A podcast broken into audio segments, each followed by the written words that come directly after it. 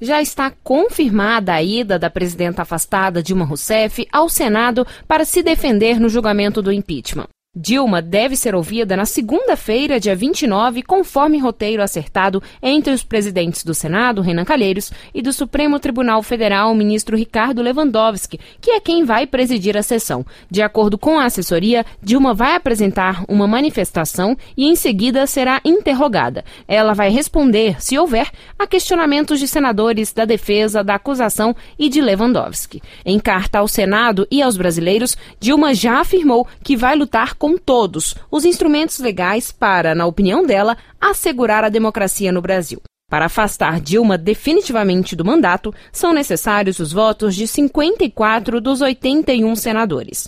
Nesse caso, o presidente interino, Michel Temer, assume o cargo e a petista fica inelegível por oito anos. Mas, se esse quórum não for atingido, ela retoma o mandato e o processo de impeachment no Senado é arquivado.